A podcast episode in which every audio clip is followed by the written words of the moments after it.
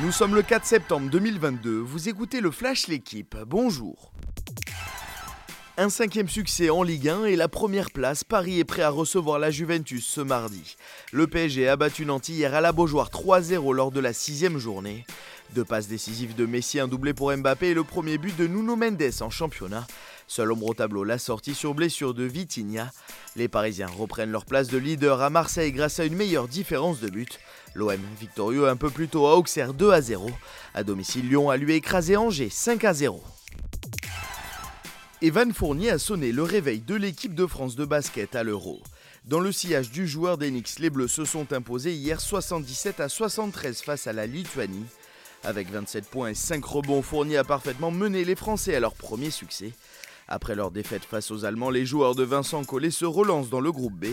Les tricolores devront confirmer aujourd'hui à 20h30 face à la Hongrie. Le champion d'Europe a battu hier le champion de France.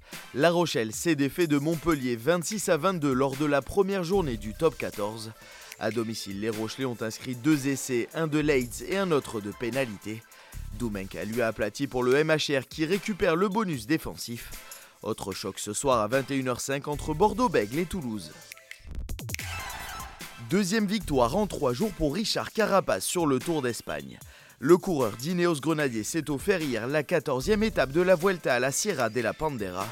L'Équatorien a devancé sur la ligne Miguel Angel Lopez et Primoz Roglic.